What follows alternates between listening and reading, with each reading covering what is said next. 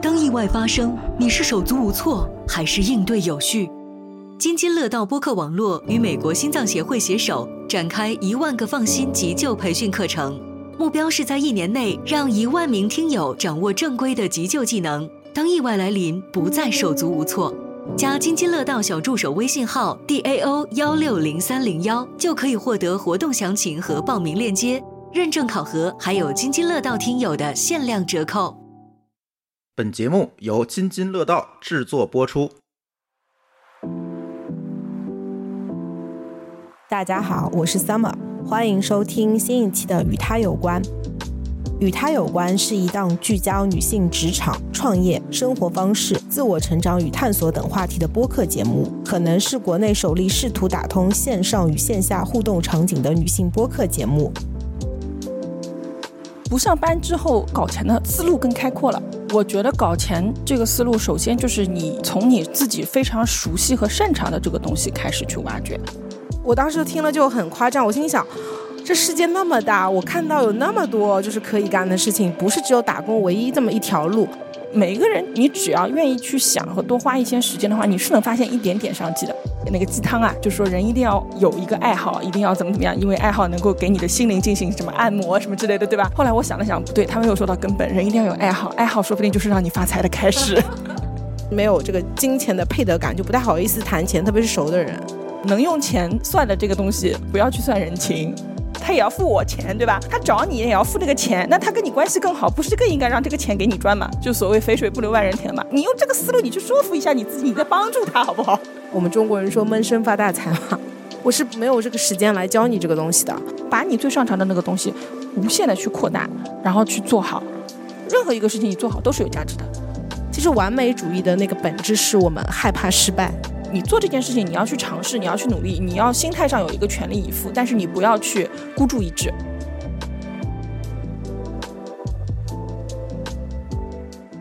大家好，我是 Summer，欢迎收听新一期的《与他有关》。今天这一期节目呢，我请到这个嘉宾，我觉得其实从严格意义上来讲。我觉得我跟她老公更熟啊！今天这一期的话题呢，呃，我觉得是大家会比较关心的，也是我比较关心的，就是因为今天这个嘉宾她是非常善于搞钱的，因为她老公就跟我说：“你看你这么忙，每天都睡那么长时间，那你看看我老婆，她每天就是只工作几个小时，但过得非常的开心，而且富裕。”所以呢，我们现在就是请到我们这位嘉宾来先跟我们打个招呼，做个自我介绍吧。Hello，大家好，我叫抹茶，对我就是 Summer 口中那个跟我老公比较熟的。他的那个朋友，然后我之前是在五百强的那些公司里面做那个 HR 的，然后大概四五年前吧，就因为机缘巧合，我就是从公司里面出来，然后开始了自己的一些，就做了一些自己的事情吧，就也可以说是创业。但我因为之前从大公司离开之后，然后到现在，其实我已经。做了两三份不同的自己做的事情吧，可能这么说。然后现在我主要的业务赛道是在宠物社群这块儿，所以说今天也很高兴三毛邀请我来跟大家分享一下，也不是说搞钱吧，就是说我感觉是，就大家可以有一些不一样的思路去想一想，哎，我发现一些身边是不是我可以去做一些事情，就哪怕说是。不是说是像我一样，就是你全职在家做这些事情，或者是说当成一个副业，或者是有一个除了主业之外的一个收入的这个途径，我觉得是可以有一些比较好的方法，或者是说有一些不一样的看法的。要么抹茶先跟我们介绍一下你现在一天大概是一个怎么样的过程？因为其实我蛮好奇的，因为你老公是就是用非常怜悯的那种眼光跟我说，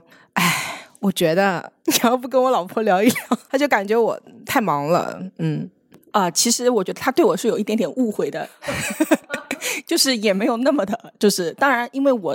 现在做的社群主要是线上嘛，所以说不需要就是每天像大家一样出门去。工作，然后我在家里其实就可以实现我自己，就是跟客户和供应商，还有我的一些就是呃各种各样的操作，基本上在线上，因为我的客户也是全国各地都有嘛。然后另外一点就是，我基本上每天，当然就是有一点他可能会觉得比较羡慕的是，我每天是睡到自然醒再醒的。然后醒来了之后，然后可能就除了自己洗漱啊、吃早饭之后，然后我就开始就是看，就是看一下处理一下昨天的订单，然后看一下有没有售后，然后接下来就是看今天就是有几个。比较好的品，或者是我最近想要重点推的那个品，那我可能会去找相应的一些，比如说买家秀呀、视频呀，或者怎么样呀，然后去去在我们的社群里面去跟大家就做一个分享。然后还有一些，就是因为我做到现在已经是第四年、第五年了嘛，然后基本上就是很多客户他们就比较信任你，然后他就是自己会来找你，就是比如说他甚至不是单单找我聊一些，就是他们家猫猫狗狗怎么样了呀，宠物怎么样了，他会聊各种各样的，就比如说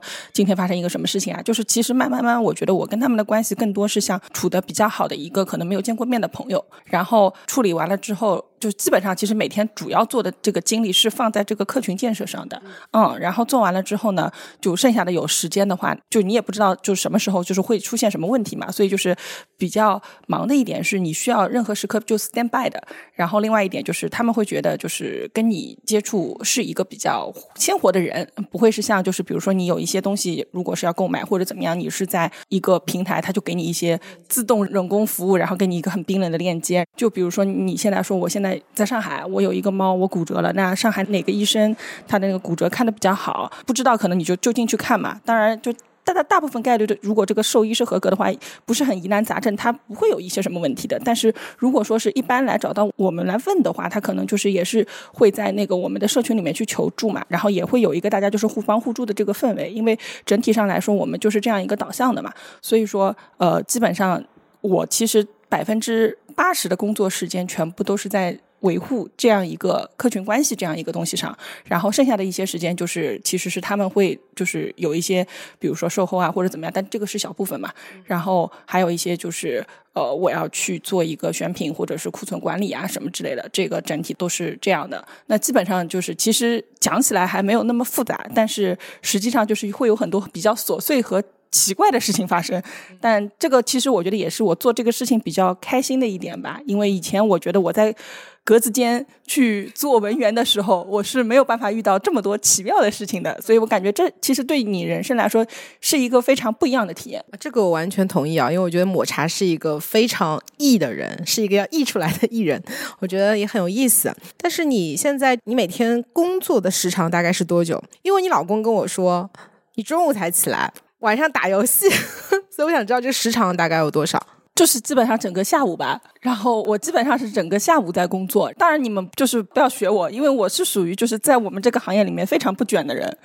对对对，我是非常不卷的人，因为对于我来说，就是哎，我今天这个钱挣的也差不多了，我觉得这个差不多了，我 OK 了，那我就可以就是把时间花在就是我自己喜欢的事情上了嘛。那就是说，其实你的工作时长就是一个下午，但是钱其实跟之前在格子间做上班的时候差不多，是吧？这两年，它就是我们整体经济都不好嘛，大家其实都知道，就是自己发现也没有那么好挣钱了。就是我觉得上班的也是，然后做事情的也是，因为我们就是这两年疫情的时候，其实我们这个行业也有很多同行就是有倒闭了，或者是说之前做的特别大的，就是资金链断了，收不回来了，或者怎么样，这种事情也是有的。所以就是只能说，大家看到的有很多，你觉得这个行业特别好的，我觉得还是有很大部分的那个幸存者偏差在里面的。那你是不是发现你不上班以后，你变得更能搞钱了呀？是这样的，不上班之后更能搞钱了。这个结论，我觉得如果是在我身上的话，我觉得是我搞钱的思路更开阔了。原来上班的时候，因为我是做 HR 的嘛，我原来上班的时候，我可能我所有的搞钱的途径 就是在上班，就是好好把那个 HR 的六大模块做好，然后每年去。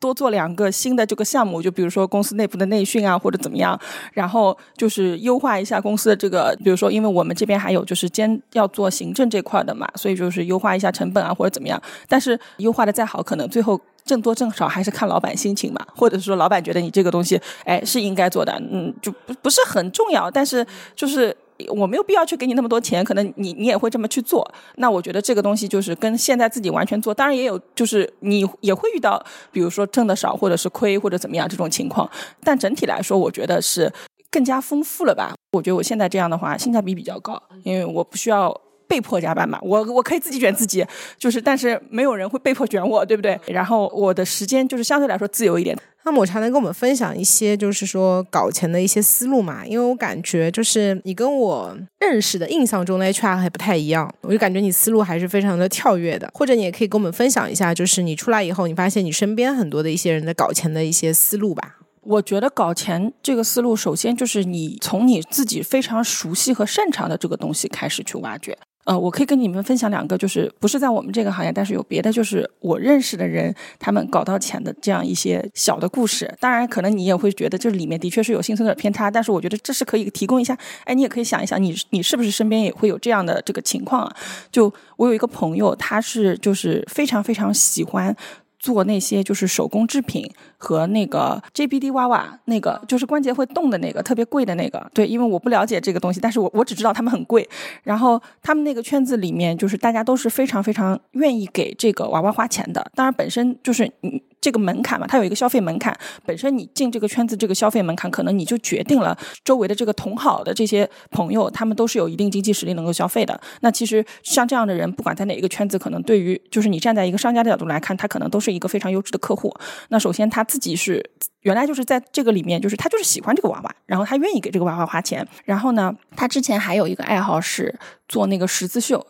就是做十字绣，因为就是我之前也跟你交流过嘛，就是十字绣，我们觉得就是那种就是跑到。人民广场迪美下面一百块钱可以买很多的那种嘛？他们不是。后来我了解了一下，他们那种十字绣那个布和那个线都是可能会有进口或者怎么样这种的，然后颜色会分的，就是像美术生那个取色板那种，你知道吗？就是非常非常精细，然后绣出来这个东西的确是很像很很像艺术品，当然价格也是不菲的。后来他一开始是买嘛，后来他发现就是，哎，自己也是可以就是说去做更加好的定制的染印的那个背景布的，因为他本身自己。就是后来花了大的那个时间和精力，他去学这个技术，然后又去就是找寻这个供应的这个就是供应商，然后他自己就是花了很长很长时间，大概一两年吧，应该就是他就是去研究怎么把这个布染的更好看。所以他就是因为这个东西是手工艺品，它是个非标品，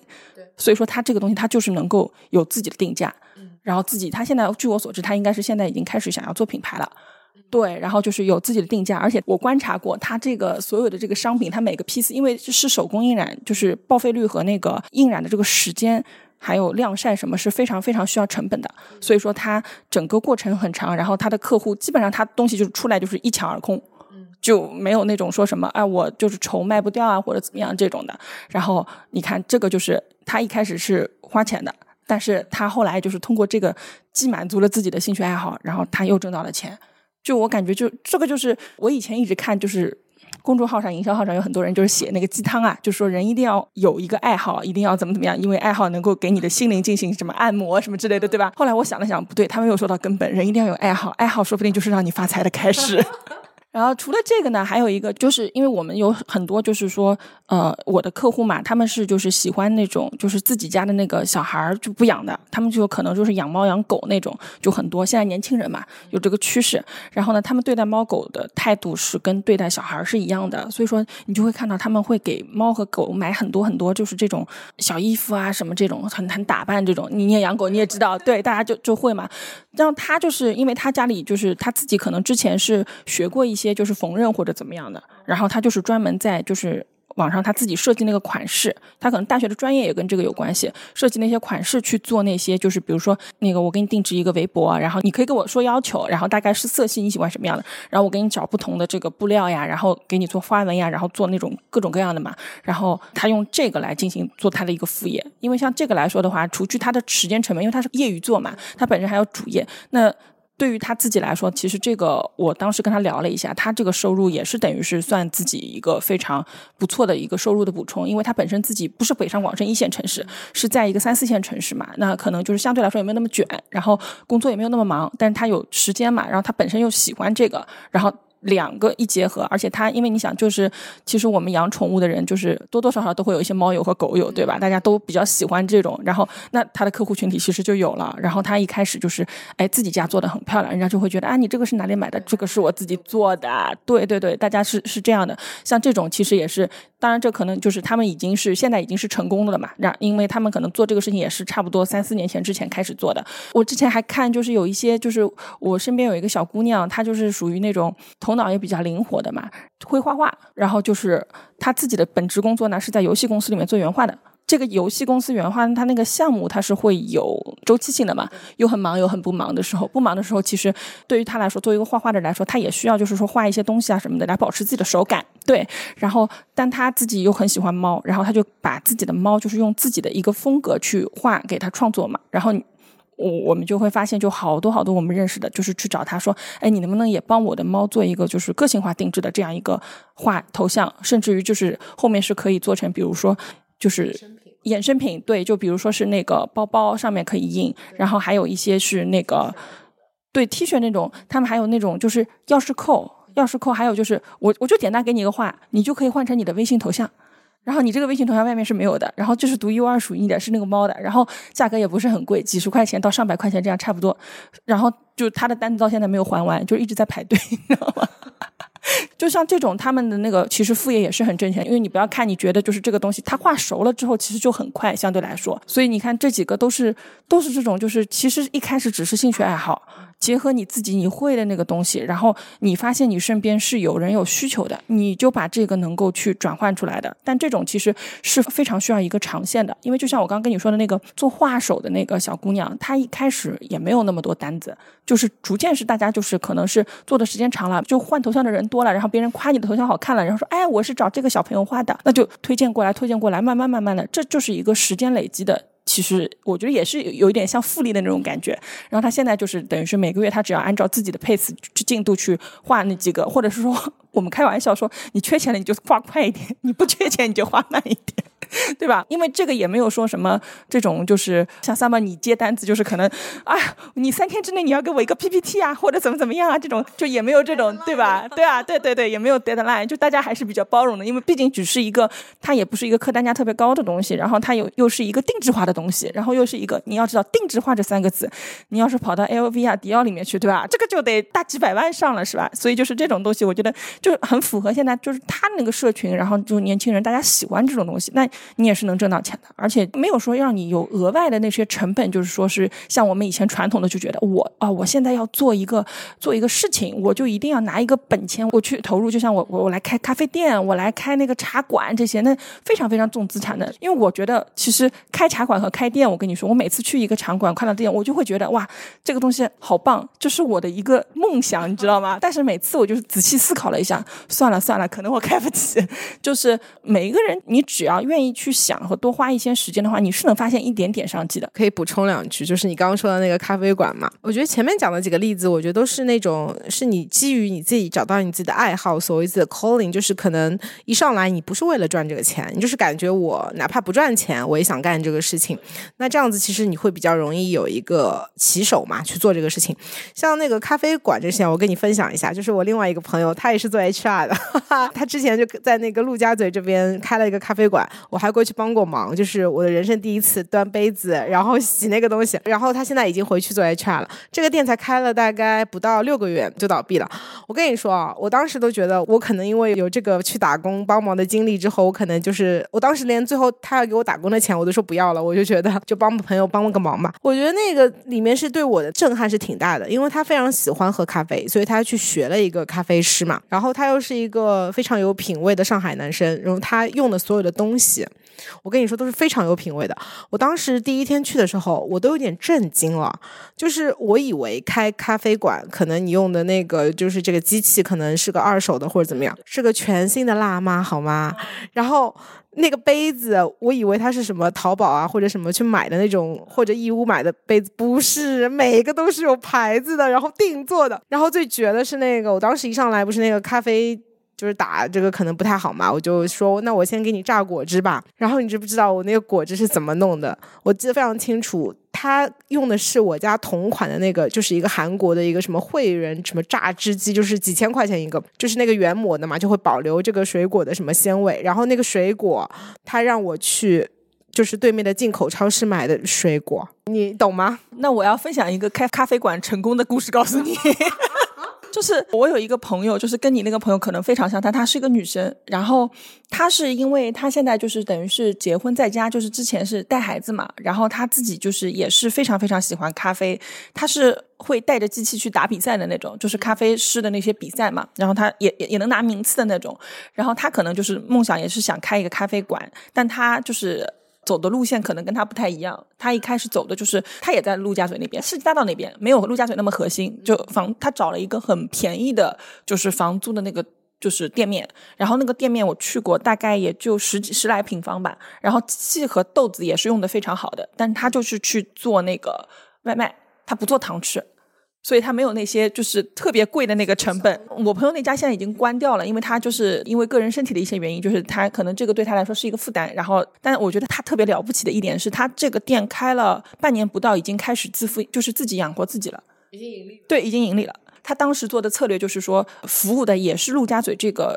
商圈的这个白领，对，但是它的价格就是就他的咖啡我喝过，因为就是我。明白了，就跟你说，我觉得他的咖啡比星巴克的好喝很多，但它的价格可能就是跟瑞幸差不多，所以就是全部都是靠口碑，就是所以第一个月肯定是不赚钱的，但是后面就是大家就是会复购，包括那些陆家嘴，就是就我们上过班知道的嘛，就大家开会的时候是说，哎呀，大家一起点个咖啡吧，要开会啊什么之类的，然后就是经常是会有这种就是不请自来的团单，对对对，复购，所以他也是非常非常忙的，他当时就是他当时那个店没有到十二点钟之前是不可能就是闲下来的，他每天早上六点钟出门。六点钟出门，七点钟到那个店里面开始做准备。然后今天一天，因为九点钟、十点钟是一个高峰，就是来单的那个高峰嘛。然后就是一直要做到十二点钟以后才会有一些歇歇。然后下午两三点之后，大家开始喝下午茶了，他又开始忙了。对，然后你想，他盈利的前提还是他这个咖啡店是一周工作六天，有一天还是休息的。我觉得他其实休息这天也蛮聪明的，因为就是第一就是星期天他那边周围没有什么居民区。就大家也不可能上班的那么多嘛，所以就上班了，可能你就点一个瑞幸什么也行，对不对？然后第二点就这样的话，极大的就是降低了他的人员成本，因为你就不需要找太多的雇员去倒班。然后他呃就是培养了一个就是自己的就是等于是副手，然后就是到后面就是这个店关之前，那个副手是就是已经基本上可以复刻他百分之八十到九十的这个水平了。所以说他这个咖啡这个品质这个管理还是在线的。所以说就是你想他又要成本低。然后又要有比较好的一个品质，然后而且要比较适中的价格。然后他做了半年这个咖啡馆，其实这个项目我觉得其实是挺成功的。后来是因为他自己就是身体个人的一些原因嘛，没有嗯两方面，一个是个人原因，还有一方面就是他培养出来那个小姑娘就是回老家要相亲结婚了就不回来了，你知道吧？然后他现在就是在现在这个情况下，他没有办法再去。培养一个就是没有那么多的精力了，所以他就先把这个店就盘给别人了。因为盘给别人的时候，肯定这个店也是挣钱的，就是口碑是在的嘛。但他的优点其实就是你刚刚跟我说到那个到。到进口超市去买水果这件事情，我就马上意识到大事不妙了，你知道吧？因为他这个样子一定一定是很容易扛扛不住的。因为你想，他把所有的东西都做的太好了。如果我是客人的话，我过去我只需要坐在那边点一杯咖啡，我可以赖在那边不走。说难听点，做餐饮翻台率是很重要的。你的翻台率很低的话，你你这个店活不久的。但你想，像我朋友那个，基本上没有堂食的，全部都是靠外卖的，但就是好喝。这个我必须要跟你说一下，就是为什么要就是有这个东西？因为首先他在。那个地方就是，而且有点情怀。我们是希望跟懂的人交个朋友，我们是需要线下的 engagement。OK，然后我觉得我当时就是那个我自己的感受吧，就是我感觉成本有点太高了。我们的确用的东西都很好嘛，但是我觉得不一定是每一个人都完全能够 get 到。所以我觉得当时这个事情就很难，就是我感觉大事不妙，就后来就把它盘出去了，然后就他又回去上班了。所以我觉得就是分享一下，但我觉得你刚刚分享的这个思路就是很好，因为我觉得很大的一个成本是店面成本嘛，因为差很多。就是如果你只做外卖的话，就你只需要一个很小的格子间，哪怕就是像在那个世纪大道上面，不是很多那种非常非常小的店嘛，在地下的其实都是可以的。所以成本也很重要。我自己就是。出来做之后，我觉得有一个事情其实给我感触很深，你知道吧？就是在我周围，就是我们这个行业里面有很多人。如果说我不做这个行业，我可能永远接触不到他们的。你想，你原来在谷歌上班的时候，对吧？如果说假设说就是你的 HR 去面试的时候，他肯定就是先要学历啊、什么这些背景啊，很多就能够算掉一大批人，就可能要算掉百分之七十到八十的人，对不对？然后通过这个简历筛选才是第一步，后面再能进来跟你做同事，你能够去认识他，可能再要筛选到一半的人。对吧？其实这个就是真的是很，我们说的不要脸一点，就是大家都是人中龙凤，对吧？对啊，就是我以前那家公司，就是我们招的人，就是九八五二幺幺之外我不看的。那有了九八五二幺幺之外，我还要你。相匹配的工作经验，然后我用用我们上海人的话来说，我还看你这个人灵不灵，对吧？就是我想不想跟你这样的人做同事，是吧？那你我觉得你不太灵的话，可能我就嗯会有一些 concern，对吧？就但是我们这个行业里面，我去去做的时候，就是给我一个上了很大的一课，就是不要用你原来的那个思维去想这个新的你你你刚刚进去的那个行业，你知道吗？我当时就在想，我说我说，因为我有一个就是就是就是其实呃关系还比较好的，我也可以分享一下他的故事。就是他当时来做这个，他现在做这个东西，我觉得他嗯，因为他是在那个福建那边嘛，然后他在福建那边，他每个月的收入，我觉得可以是我不知道福建那边的平均工资多少，但是我印象当中可能是五千块钱。就是可能是还不错的了，大概五千平均的，他可能会比这个平均工资要翻上三到四倍。到手的钱还不是税前啊，到手的钱他，那你想他就是其实，在当地来说是一个比较成功了，就但但你想他个人的经历是一个就是就是如果说你站在一个非常传统的就是中国家长的这个角度来说，就是这个小孩也没有上一个很好的大学，然后毕业之后没有找到工作，他可能是被迫开始做这个事情的，就他因为找不到合适自己的工作，或者说他做了一些工作做了两三个月就觉得不合适，然后双方就很很痛苦嘛，然后他自己开始做，他第一笔就是货款就是。开始做这个事情的时候，因为他做的比我早还要早很多。然后第一笔他做这个事情的这个钱，他还是自己去就是借贷的。就很励志吧，就是你会发现，就你跟他接触过程当中，你会发现他是一个很善良的好人。但是你说他有一个特别特别，比如说我看到你 summer，我会觉得你是一个特别自信，然后你英语又很好，然后你有很丰富的这个很漂亮的那个背景、履历这些东西，你是一个很有能力的人，对不对？就是你没有办法当着他的面夸这些话的，你知道吗？然后，但是他真的就是一个很努力的人，他又努力又上进，就是用一些我我觉得就是有一些有很多就是可能九八五的那些高材生他们不会用的那些笨办法。他一开始做就是没有人愿意带他嘛，然后他就是不停的就是厚着脸皮去求别人加别人，然后就是去学别人看别人怎么做。他不需要知道 why，他只需要知道 how，他只知道 how，但是他就是哦不能说笨鸟先飞吧，他就是非常努力，就是别人做这个，他觉得别人做这个东西做大了，哎，这个思路他也不管你什么定价啊，什么价格敏感性啊，人群分析啊，客户那种，就是你们市场营销搞的那些特别高级的这些东西，对吧？他不会的，他不知道的。你知道什么？还有那个什么边际效应啊，什么这种东西不知道的。但是人家怎么做，哎，我也怎么做。就可能我再辛苦一点，或者是说我再让利，一开始我再让利让的多一点，或者怎么样，就是就真的是这样勤勤恳恳卷出来的，卷到现在。然后你说他，我我觉得他也是一个相对成功的，就是这样一个，他也是不用出去上班，对吧？也没有老板 PUA 他，也没有就是加班的压力，但是他自己也能在当地已经。是算收入比较不错的那些了，但你想，你当地你现在如果是个海归，你回到他那个城市，可能你你赚不到他那么多，对，哪怕你的认知的确是比他高很多个 level，就是真真的是，但就是后来我发现我们这个行业里面有好多好多这样的人，就但他们就是活得很好，而且挣的不错。那你我我我后来就是我觉得通过这个事情，我想到的是什么？就是你再进入一个新的这个。行业或者是新的一个不同的跟你之前不同的业态的这个时候，你需要有一个清零的那个心态，然后你要先去观察，你要先去学，这就是为什么有很多就是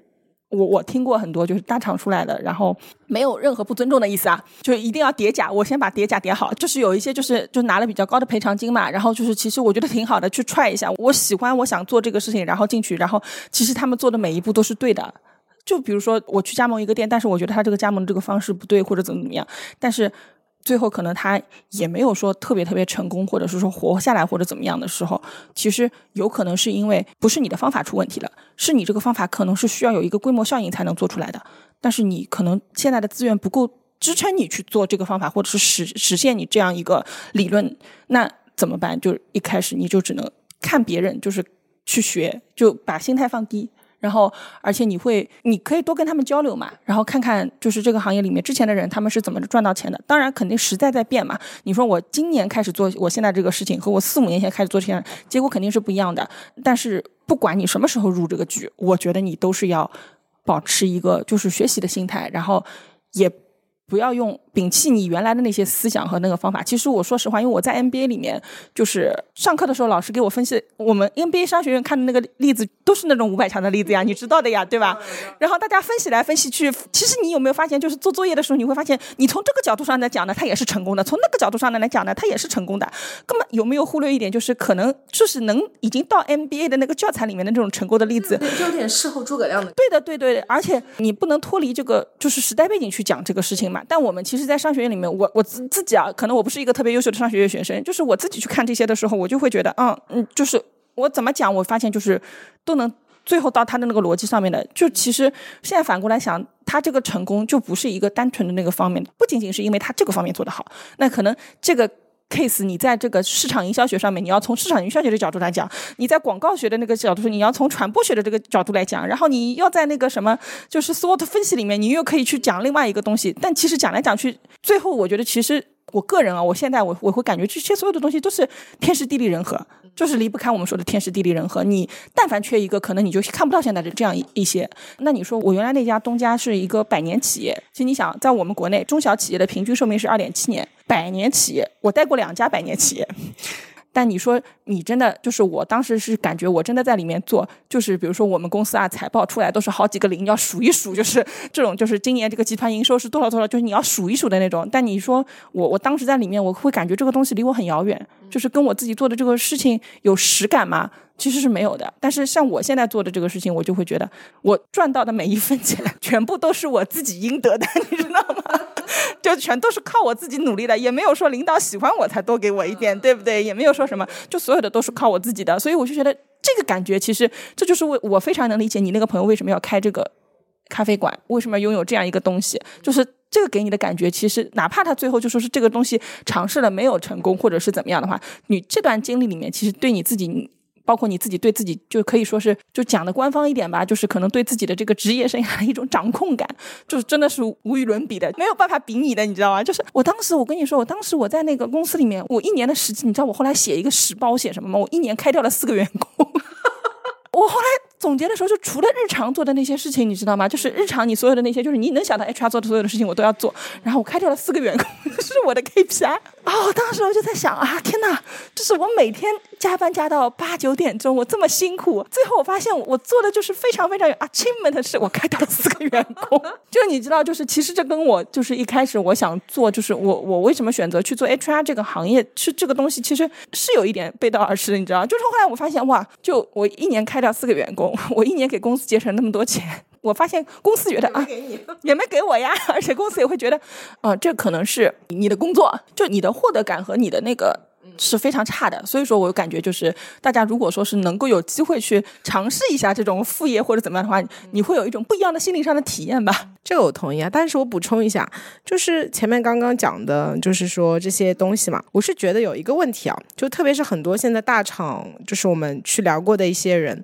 也会有一个问题，就是我觉得他们还在用原来那个就是评判的标准去评判这件事情，就包括你刚刚说的嘛，作为你是作为 HR，你要先看是不是九八五，是不是二幺幺，你的工作是不是 match，英语是不是好，我觉感觉我跟你有没有 chemistry，还是以这样的一个标准，然后我们就最后的看，就这个人他之前是在哪些公司，这个公司是不是行业非常有名。我现在反而是觉得说大家可以转换思路，因为我觉得评判的这个标准就不太一样了，因为就相当于你的人生样本嘛。就我记得我非常清楚有一就是我有一次我离职的时候，我的老板跟我说过什么话，你知道吗？他跟我说，我其实挺佩服你的。他说，因为我觉得你有那个离开的勇气嘛。他说，我觉得我好像就是除了打工，我没有什么擅长做的事情了。是我的老板哦，我当时听了就很夸张，我心里想。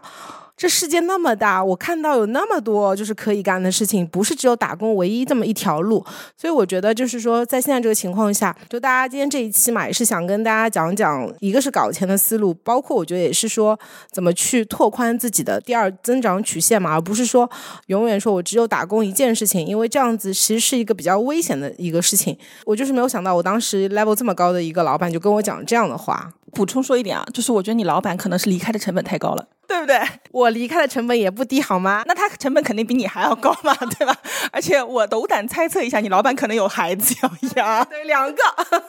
对对，所以就是他的成本和负担跟你是不一样的。就是你现在心态，就是我跟你现在其实心态是非常放松的。我今天可以选择去吃三百块钱的这个自助餐，我也可以选择去吃十八块钱的盒饭。当然营养摄入可能会有不一样啊，但是你说我们的前提是好好活着嘛，其实没有那么贵。然后其实有很多时候你想明白了这一点之后。你会有勇气去说我去尝试一下新的东西，但有很多人做不到呀。其实我现在的感觉就是说，特别是在上海啊，想要饿死，我觉得其实这是件非常难的事情。我真的想过这个问题，就是说会不会饿死。后来我想了想，好像想要饿死挺难的。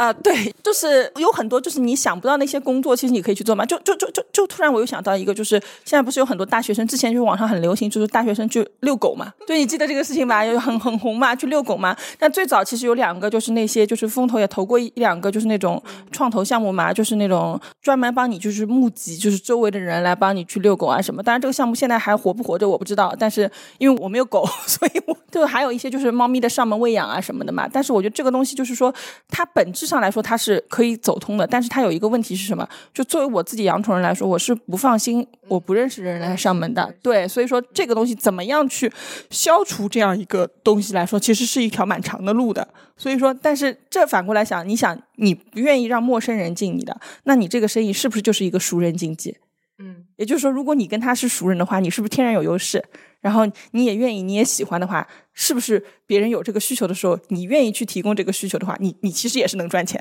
啊，你说到这个，我想起来，就是我最近不是那个收留了一条那个雪纳瑞嘛，然后照你这么说，我其实应该跟他收钱，是不是？我觉得是，就是我觉得是这样的，就是能用钱算的这个东西，不要去算人情，就是人情很难还，钱比较好算。我希望在收听的这个人啊，可以给我打钱。哎，但是我觉得刚刚突然讲到这个问题，我就突然想到，就是这个金钱这个事情嘛。比如说，我不是收养他那个雪纳瑞嘛，我倒真的是没有想过要收他钱。但是我可以跟大家讲一下这个场景啊。我第一次遇到就是这个样子，就是这个狗去拿的时候是一条裸狗。我第一次遇到是这样子，就它没有狗盆，没有狗碗，然后也没有它那个狗窝，然后就什么都没有，孤身一狗，孤身一狗，然后旁边有有一包狗粮。好凄惨掉下来。但是你刚刚说这个东，我突然就想到说，这事情如果按照你刚刚的说法，就是它其实是可以收钱的，对吧？又是熟人经济嘛。但是我就突然那个有一世想法是说，哎，我觉得我不能收钱。我当时想，我是不是就是没有这个命，我就是没有这个金钱的配得感，就不太好意思谈钱，特别是熟的人。对，就是其实我一开始就是来做社群的时候，你知道特别有意思。我一开始其实是不想做的，后来是我朋友来跟我说，他说你为什么不做？他说你这个就等于是你这个客群你这么精准，然后就是一样啊，就是他不找你买，他会找别人买；他不找你遛狗，他会找别人遛狗。但他去找别人遛狗的时候，他不仅要承担一个道德上的风险，就是啊，这个人会不会虐待我的狗，对吧？然后另外一点就是那个人到底会不会养狗，因为你是有养狗经验的嘛，对吧？那还有一点就是，那万一他带着我的狗跑了怎么办，对吧？如果说这三点他都能够放心的，就是有一个陌生人，比如说你是 A，他是 B，B 能够去合格的，就是满足他所有的条件，那他跟他既然没有这一层就是亲友的关系，他是不是应该付钱？嗯，但你同样就是交付的这个东西来说，你跟这个 B 差的什么嘛？什么都没有差，所以更好。对你可能还更好。买了狗窝对，所以我就想问一下，就是为什么他在那边是需要付钱的，到你这边就可以不用付钱了？这这不是配得不配得的问题啊，这个是一个市场市场经济的问题啊。啊，退一万步说，他如果说找不到你这个人，或者他没有想到你这个人，他是不是就还需要花更大的时间精力去花？这个对他来说也是成本吧。你相反的，你是在帮助了他，那你既然帮助了他，你替他创造了价值，节约了时间，你为什么不配得到一些奖励呢？对吧？我觉得这个世界就是这样运行的。因为如果任何人都是像你这样就觉得我我做所有的事情我都是顺便或者怎么样的话，那我们不要发展商业经济了呀。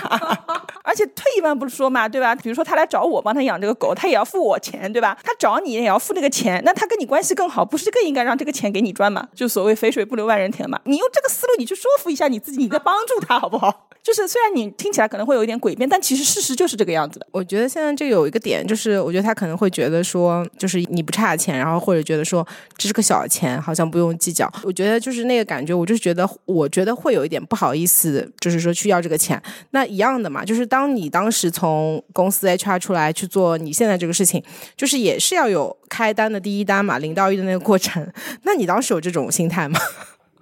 哎，我一开始其实是有你说的这个心态的呀，就是真的是大家要转。我觉得这个就是现在我们就是不是很流行说要脱下长袍嘛，你知道吗？我这个长袍不知道已经丢到什么地方去了。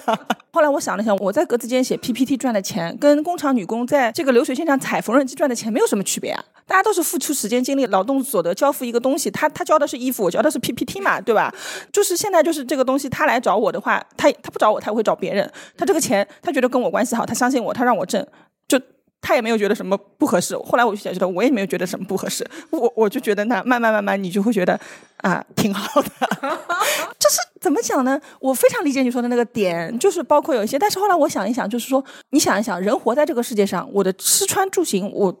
就是要花钱的呀。那如果说退一万步说，我今天不收你很多钱，我帮你做那些事情，那如果说这个人，当然我觉得也有例外啊。这个人如果说在等同的时候，我需要他来帮我。就是这个就是朋友，这不不是商业了，就是来帮我做这个事情。他也愿意为我这么做的话，我我觉得我是可以不挣钱的，因为这这个是朋友。但是大部分的那些客户来说，对你来说，就大家是一个关系比较好的网友，或者是说没有那么的 close 的一些朋友或者怎么样的话，我觉得是，就你刚刚说的那个问题，就是其实就我就想到就是有一些案例嘛，就是那种你有一个朋友是设计师，他会画画，然后你就不停的跟他说，你能不能帮我免费画一个这个东西？那你不觉得你在欺诈他吗？因为它的生产工具，它的生产资料就是它的时间和它的技术嘛，对吧？那如果你不给他钱，你跟那种欠农民工薪水水的人没有什么区别啊，对吧？严格意义上来说，只不过农民工更惨。那你朋友可能你欠了他，就是让他白嫖了他两个小时，他也不至于饿死。农民工可能是真的没有钱要回家，就是那样的，对吧？就是恶劣程度不一样，但是其实在道德上的瑕疵是一样的，我觉得。就你想明白这个事情，你付出了劳动的呀，你给他创造了价值的呀，没有什么呀。我觉得你这个是真的反 PUA 第一人。对我觉得这个就很常见，就经常有人跟我说，哎，那个你就给我设计个 logo 嘛，这个对你来说不很简单嘛？你就给我写个方案嘛，这对你来说不是轻而易举吗？我当时想，不用想的吗？不用用时间，不用手画的吗？我我觉得其实跟你开口说这些话的人，他是知道这个是有成本的。因为如果说他觉得这个东西就是没有成本，就是很简单去做的话，他为什么不去找别人呢？对吧？所以就是说，我觉得就是这个，当然还要分啊。就是有一些真的是很恶意或者怎么样的话，我们真的是要学会学会 say no 的。你不好意思 say no，你就慢慢不回嘛。已读不回总会吧？不好意思拒绝别人，已读不回总会吧？就是冷处理嘛。那你把他的叠的栏脱掉了，他也不会来找你的呀。对啊，就是就一开始大家不好意思，我就觉得就是你你用这种技巧嘛，慢慢慢慢后面就是我跟你说这个东西也是我后面才学到的，因为我之前跟你一样就是属属于那种我在公司里面就是经常那种哎呀我觉得也不难，然后我说啊那我来做啊或者怎么样之类的，但后来我觉得就别人不是很珍惜你这个，也不是很很感谢你，就可能口头上就跟你轻飘说哎呦谢谢你啊帮了我大忙了，然后结果呢 nothing，然后我老板看到了就是我的 KPI 还是只开了四个人对吧？对吧？就这个事情。对啊，就你你觉得这个事情你在想啊，你你做这个事情，那你获得了什么的？我我也没有获得什么，对不对？那可能就是获得了一个职场老好人的名声。现在我们觉得老好人就说你是老好人，可能现在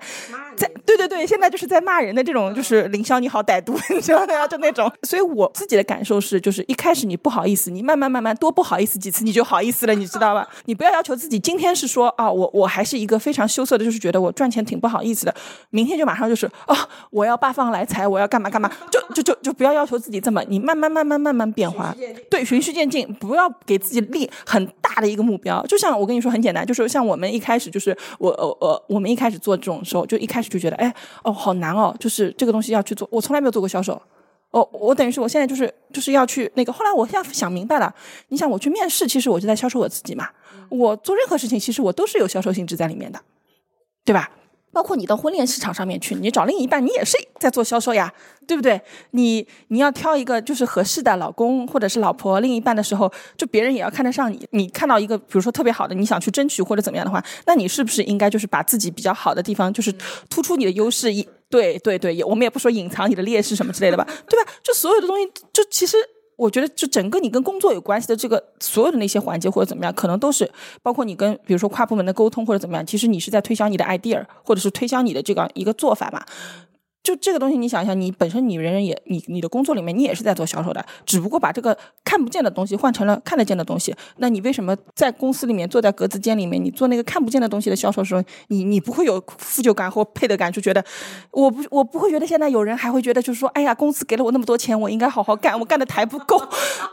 没有吧？应该百分之九十人都是在想的是，他应该多给我一点钱，对不对？就。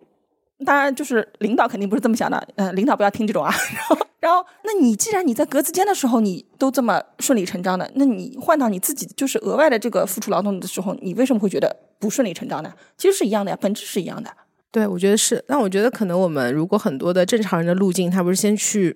上班嘛，就是打工。他其实这个的本质是在就是出售你的劳动时间嘛，用你的劳动时间去换取去换取金钱。但我觉得可能跳出来以后，我就会发现，就说可能搞钱的思路啊跟方式会有各种各样。然后我也看到各种各样身边，我觉得我以前在上班的时候太忙，我没有办法去看到这些各种非常多元的这些人在干什么。但我现在就是发现，就是哎，好像大家都有各种各样自己的生存方式，而且活得还不错。那我们接下去讨论一下，就是你觉得搞钱的本质是什么？就是我们还是不要看表面，就是看核心本质。我觉得本质其实两点嘛，一个是叫信息差，还有一个是叫差异化。就是你现在打开某书啊，小某书，然后它你只要去搜什么副业或者怎么样，十篇里面有八篇是跟你讲怎么搞信息差的。这个肯定就是你你去看这个，我就不赘述了。我可以给你讲一个段子。嗯，就是我之前遇到过有一个客人，他跑过来跟我讲，他说买了一个商品，然后他就问我，嗯，你这个 SKU 里面的一斤牛肉它有多重？嗯，他就问我一斤牛肉有多重，因为我的标题里面写的是一斤嘛，一斤不就是五百克嘛？他问我有多重，我不知道怎么回答这个问题，然后我就跟他说，哦，应该就是你菜市场里面的那个一斤，就是这个一斤五百克。然后他说，好的，我知道了。就是就是你你你你，对啊，就是，但这是真实发生的事情。然后还有一些就是有一些就是，其实就是我之前看过一个概念叫知识的诅咒嘛。你觉得你这个东西是常识，但是有很多人可能他就是真的不知道的。我觉得就是你想连这种都有可能是出现这样的情况，何况你说就是那种，比如说你在购进行一个购买行为或者怎么样的这这种情况下，是不是会有这种？很大的这个信息差是会有很大的。第一点，第二点就是我刚刚讲的那个第二第二条叫什么来着？差异化。对，差异化，差异化是什么？差异化其实主要是指就是你买的就是那种非标品的那种东西嘛，就是差异化的这个东西。因为就刚刚讲的那种东西，可能就是比如说像衣服啊什么这种，就是很好理解嘛。像差异化的这种东西，那比如说是服务啊，嗯，就比如说一样的东西，一样的价格，为什么找 A 买不找 B 买？可能你跟 B 聊的更加投机。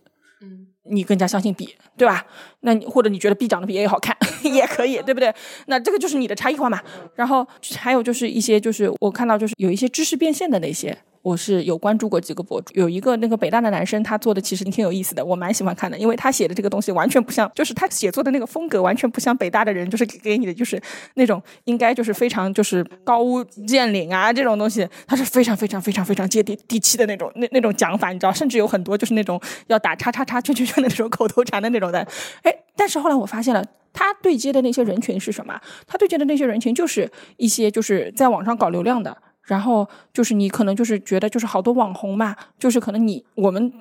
在我们自己的领域里面，我们都不知道这个人说，哎呦好牛逼，但是他一说啊，你这个人他是一个什么一年能搞 GMV 上千万的，或者怎么样，就是从商业角度来看是很成功的一个人啊。但你仔细你你一看他的那个履历，可能大部分没有你在谷歌的同事漂亮，你知道吧？然后我们就这么定义人，好吧？就是你可能在马路上可以可以看到，就是很多就是这样的人，他可能也没有特别特别出众，但是他们哎的确能搞流量，然后有过人之处。就但我觉得就是我我刚刚说那个不准确啊，他能够搞到这样大的一个规模，他能够把自己的这样一个盘子做到这么大，他其实就已经不是普通人了，对吧？就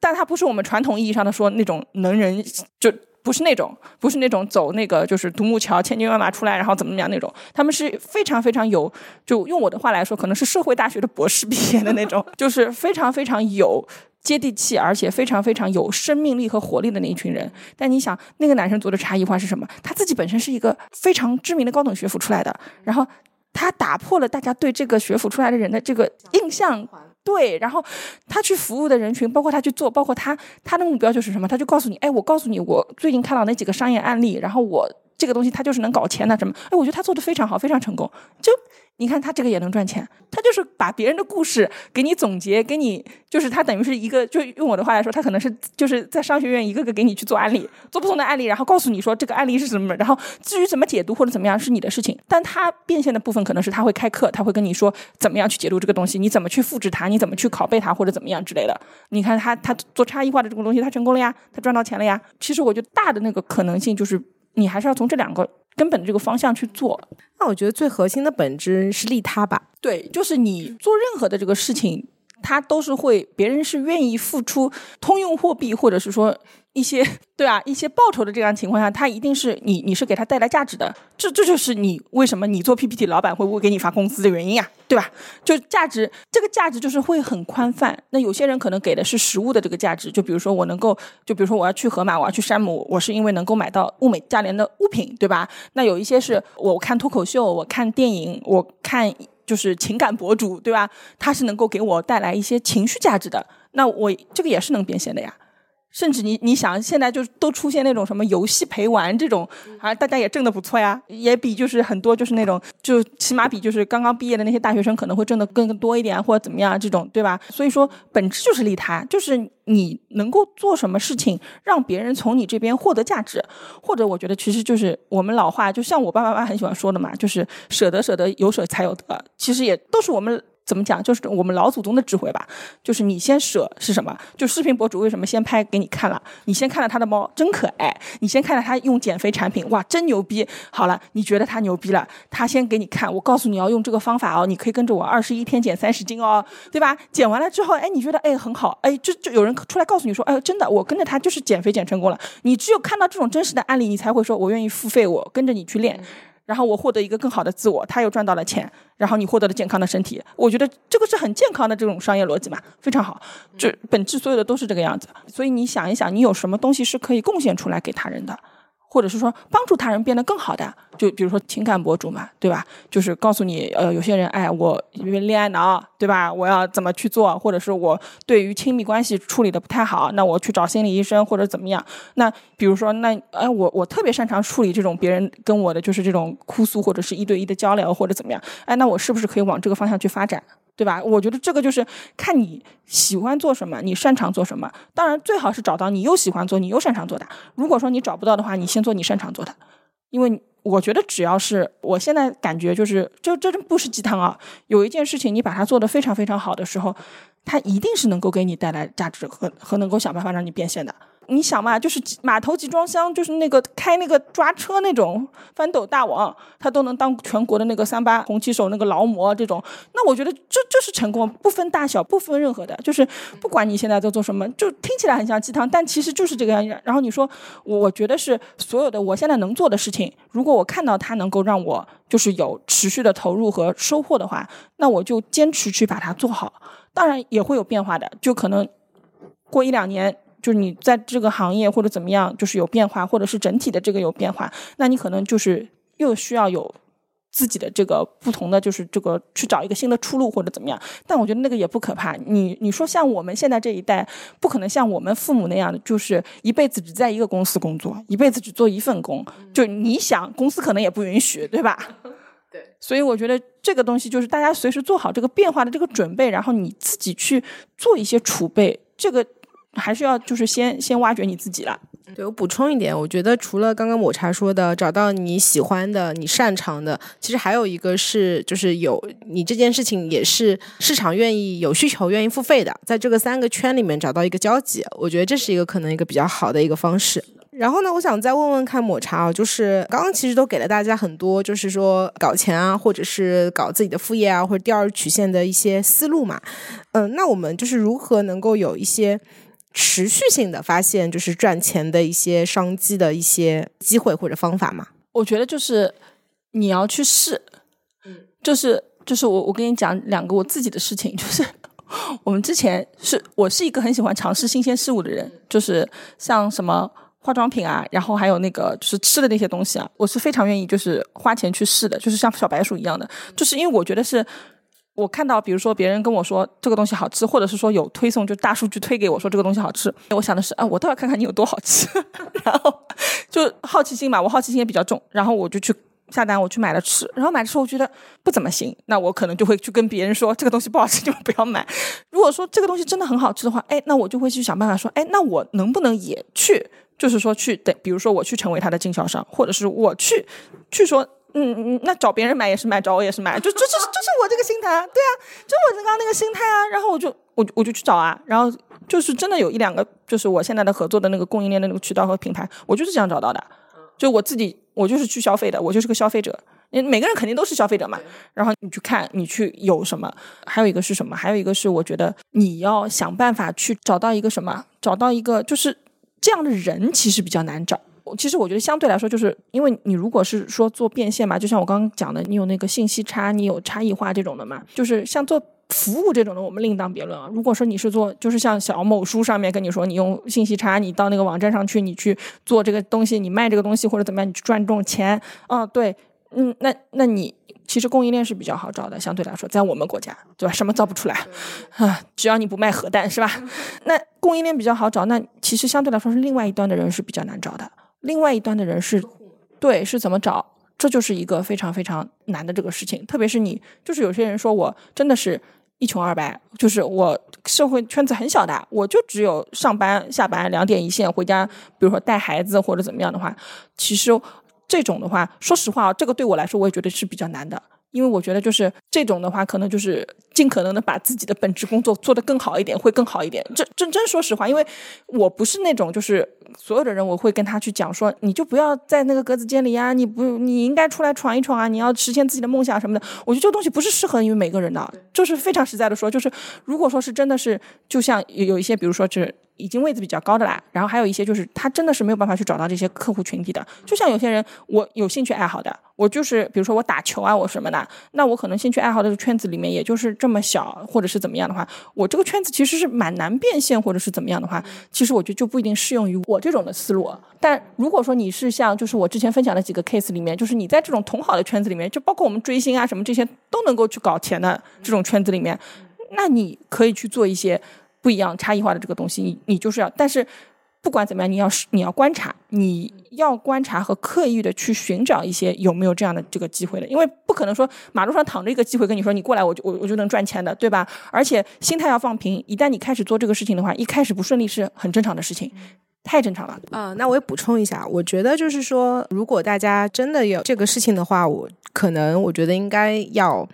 尝试去破圈吧。就是去认识一些就是原来不一样的人，因为我当时我觉得我那个老板会跟我讲这样的话，我是觉得可能他身边或者他定义的优秀的人都是，就是说在这个圈子里面的高管嘛。我觉得当你看到的你的身边的你的 peers 都是跟你差不多的这个东西的时候，你就很难跳脱出你原来的思维，就说你去再去看看别的东西。但是其实我觉得，如果你能够跳脱你原来的圈子，你破圈去看别的东西，你会有很多很多，就是会让你觉得。哇，还可以这个样子的这种感觉，就包括就是跟大家可以分享一下，我当时有去过一个公司，然后那个公司是做区块链的，然后就是他给我发工资时候发比特币的时候，我当时觉得是不是骗子啊？我当时想是不是骗子都没有人民币嘛？然后我想这什么东西啊？但是就是说，我觉得可能就是当时是认知的问题吧。我觉得那个比特币还真的就是莫名其妙的，就是因为这种结算方式还莫名其妙帮我赚了很多钱。所以我觉得就是说，你要去跳脱你原来的那些圈子，去看看外面的世界。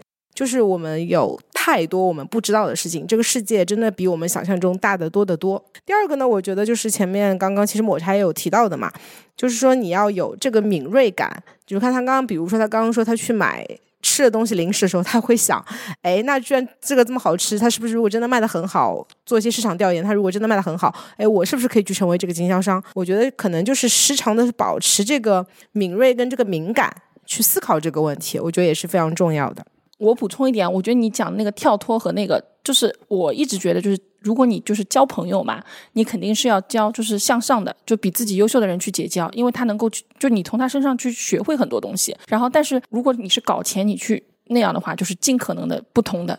就是不用去管，就是你你你明白就不用去管，对对对，这些都不用去管，但是尽可能的去看，就是你要发掘，就看到你能看到他的那个需求，然后你能够让他觉得。你是能够解决他这个需求、解决他这个问题的，你就能够就是有有可能是能够赚到钱。但一开始可能量没有那么大，因为毕竟我们都不是网红嘛，就是要慢慢慢慢积累的，然后慢慢慢慢积累，做一个长线之后。就就像我刚刚跟你讲的这种画画呀什么，还有做那种就是染布呀什么这种东西，它其实就就是长线的。他可能这辈子哪怕他不上班了，他也可可以继续就是做这个事情，靠这个资金养活自己。嗯，最后我想问一下，就是抹茶能给我们推荐一些搞钱呐，或者是搞钱思维的一些书吗？或者你觉得对你有帮助的一些东西？啊，我看的比较杂，嗯，然后。就我们家是属于书买了很多，看起来比较慢。然后我我最近其实在看的是什么？我最近其实在看的是那个一本在熟悉的家中向这个世界告别，因为我最近在考虑我自己的就是以后的养老问题，所以我就在看这个书。就是对搞钱其实可能没有什么很大的这个帮助，但是我觉得就是我可以跟你分享一下我自己看这个书的这个思路。就是因为我今天想要了解这个事情，然后我周围没有人从事养老行业，所以说我开始去找相对的这个事情去看。然后，但看这个书，其实我可以看到，就是说，像日本现在这样一个比较成熟的老龄化的这样一个国家，他们现在去做养老，他会有很多很多方式和很多很多方法，这个和国内是不一样的，是差异化的。就是这个东西对于我来说，我觉得是，如果有一天啊，我有钱了，我可以去搞这个项目或者怎么样的话，这个可能就能够帮助到我。但我看这个书，我是带着目的去看的，因为我担心我自己的这个养老问题，就是说实话，所以我现在已经开始准备了，你知道吧？然后我之前是这样，就是如果说我，比如说我对这个行业不太了解，我就会。先看一下，就是想一下我周围的朋友圈里面有哪些人是做这个行业的，然后我可能先去向他，就是把我的问题整理一下，向他去咨询，就是用他的经验和这个实际的这个东西，然后我可能会跟他说，你有没有这种类似的就是这种，比如说针对市场营销，我可能会说，哎，三毛，你能有没有这种你觉得特别好的那个书推荐给我？看了几本之后，我觉得就是看一本就够了，而且也没有什么特别传世经典的目前的这种出来，所以说就是如果真的是想要做这个东西的话，你可以去。找一两个你觉得做的特别好的，或者是说你觉得是做这种知识付费，就是他讲的这个东西，你觉得是对你特别有帮助的，其实你是可以去尝试一下，就是去做一些付费。就有很多人，当然就是可能是另外一个话题，我简单提一点，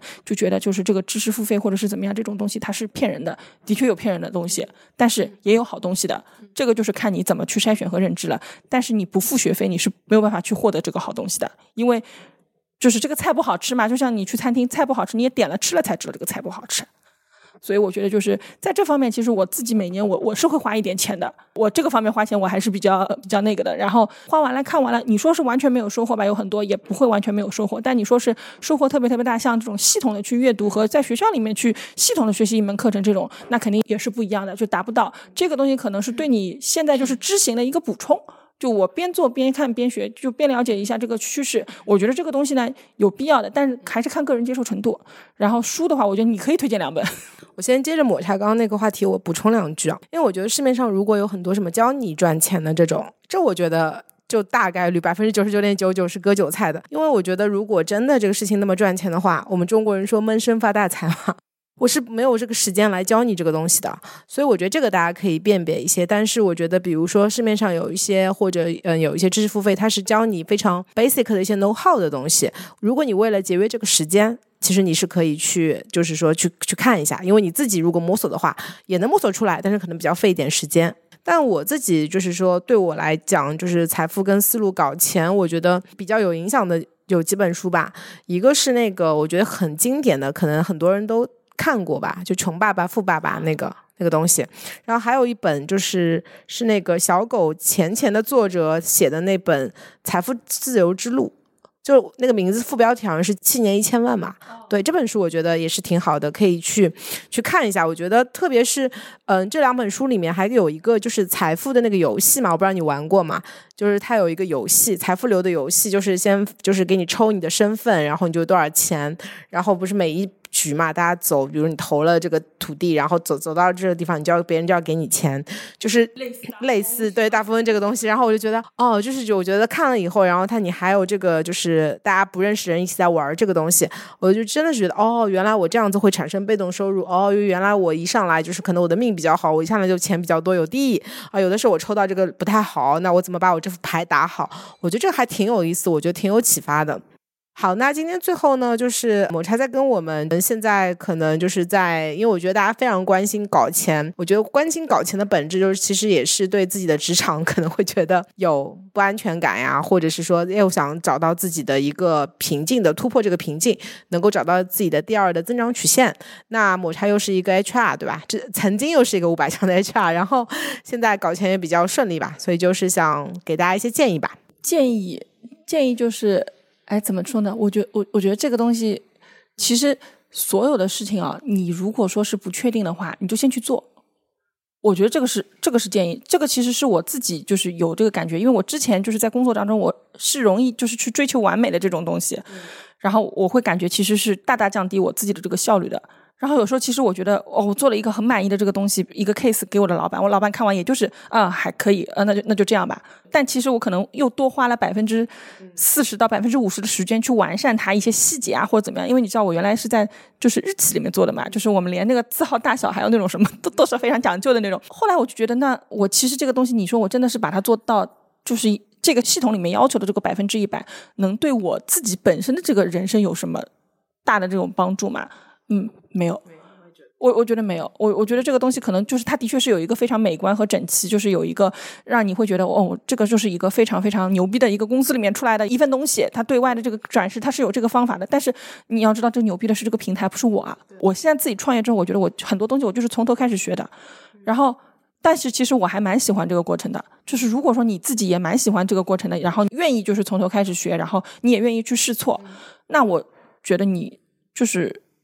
可以就开始心动不如行动，就是开始去开始去尝试嘛。你哪怕失败了，你你不像我，就是已经全职了，对吧？你失败了，你也你也饿不死，你还有工作啊，对不对？那我如果说是还是就是如果我失败了，我想一想，那可能我就我就得少吃一点了，就吃的不好一点，是吧？就我自己觉得，就是如果说你是。的确是能够保证自己饿不死的那个情况下，你就大胆去试，你去试一试，不要去在意说别人就是说啊怎么看你这个眼光啊什么的。因为说难听点，你挨饿的时候，别人也不会替你挨饿呀。你想买一个什么东西，你没钱的时候，他也不会把钱给你啊。就是这个是很实际的一个事情。我觉得不要有这种羞耻感，就是这个心态一定要一一定要去调整。第二点就是，我希望大家就是说是。如果说你的工作你觉得真的是能够很给你这个价值或者怎么样的话，那当然我也非常希望你们能够自己坚持，就是把自己的这个东西就是精进自己的技能。就其实这两点不冲突啊，因为对于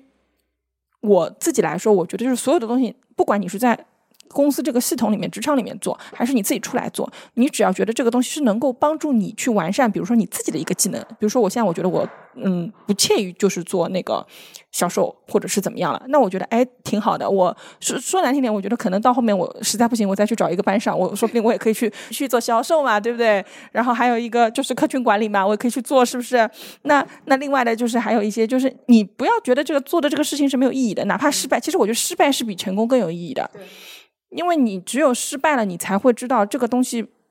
不适合你，或者是说你就天生不是吃这碗饭的。那你其实更早的失败对你来说是一个非常早的及时止损的，而且成功没有那么容易的。我们现在所有看到的那些东西，或者是你觉得就是有一些人特别成功，特别是你去那个同学会嘛，就是同学聚会啊什么的，就是你肯定会发现啊哇，每个人都过得好好啊，光鲜亮丽啊什么。就我自己的心态是这个：第一，过得不好的可能就不来了；第二点就是。每个人都会让你看到自己很光鲜亮丽的一面，就像我老公天天他就只看到我就是睡到自然醒呀，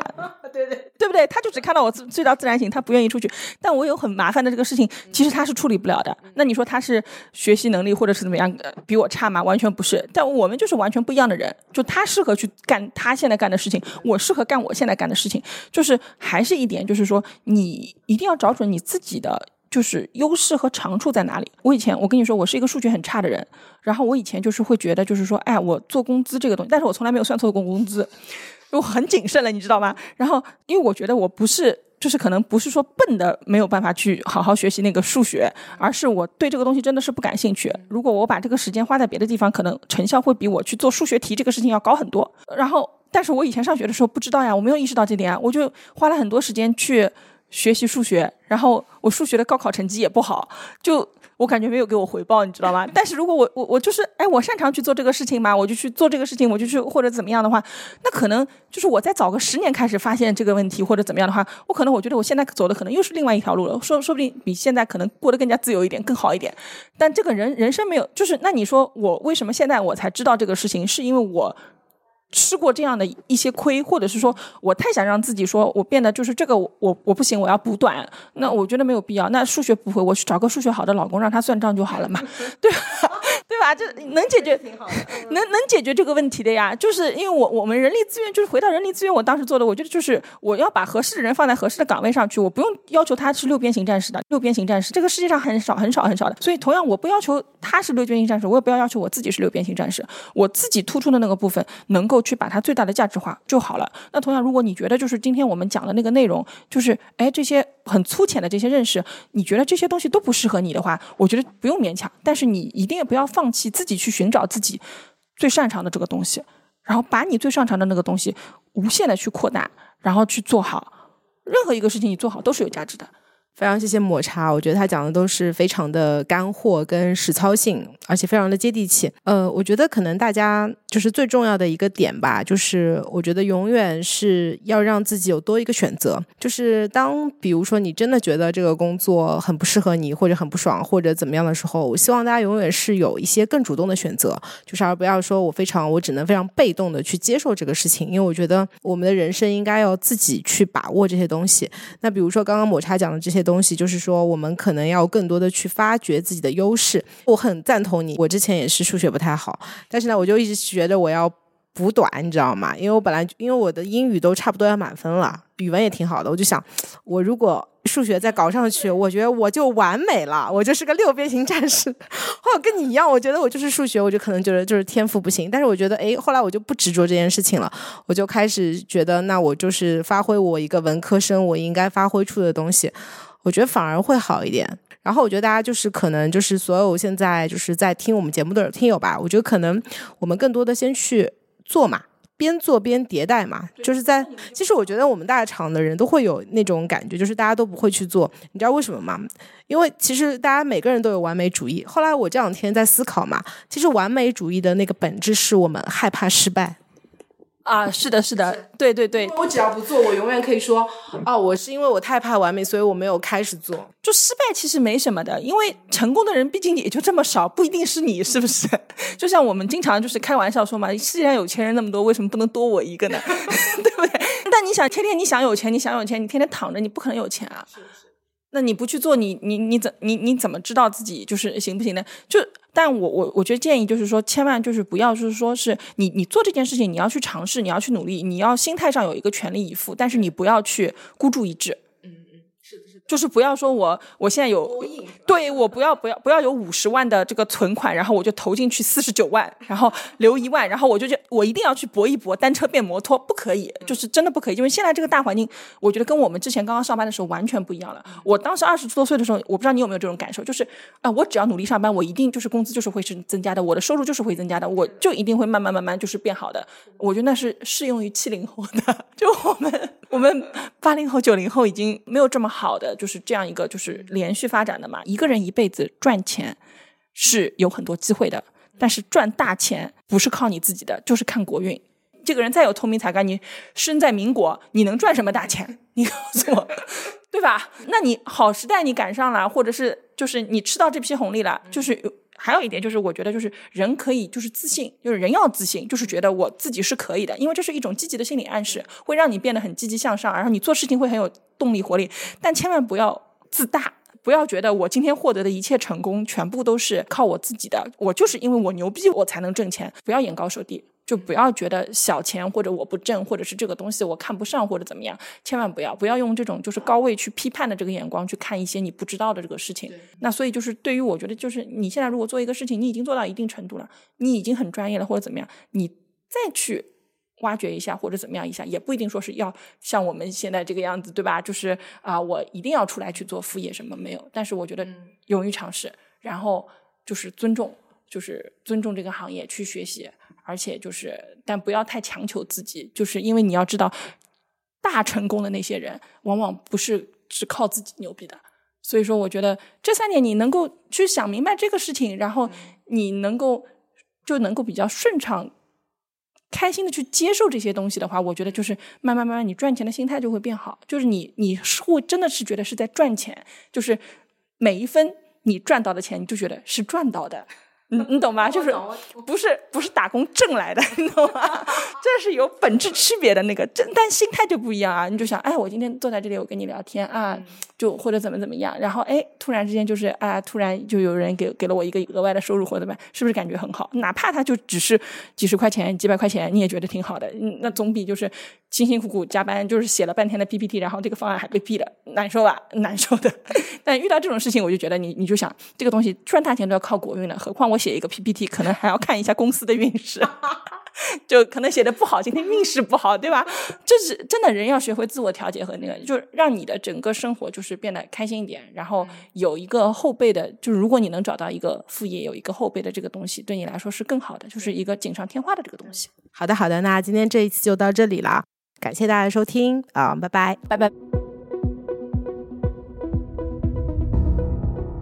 感谢您收听本期节目。本期播客节目由津津乐道制作播出。你也可以在我们的官网 d a o 点 f m 找到我们的更多内容作品。如果您喜欢我们的节目，欢迎在微信、微博、朋友圈等社交媒体转发分享。您的分享对我们而言十分重要。如果您希望与我们互动，可以关注我们的微信公众号“津津乐道播客”，天津的津，欢乐的乐，道路的道。在关注后按提示操作，即可加入我们的听友社群。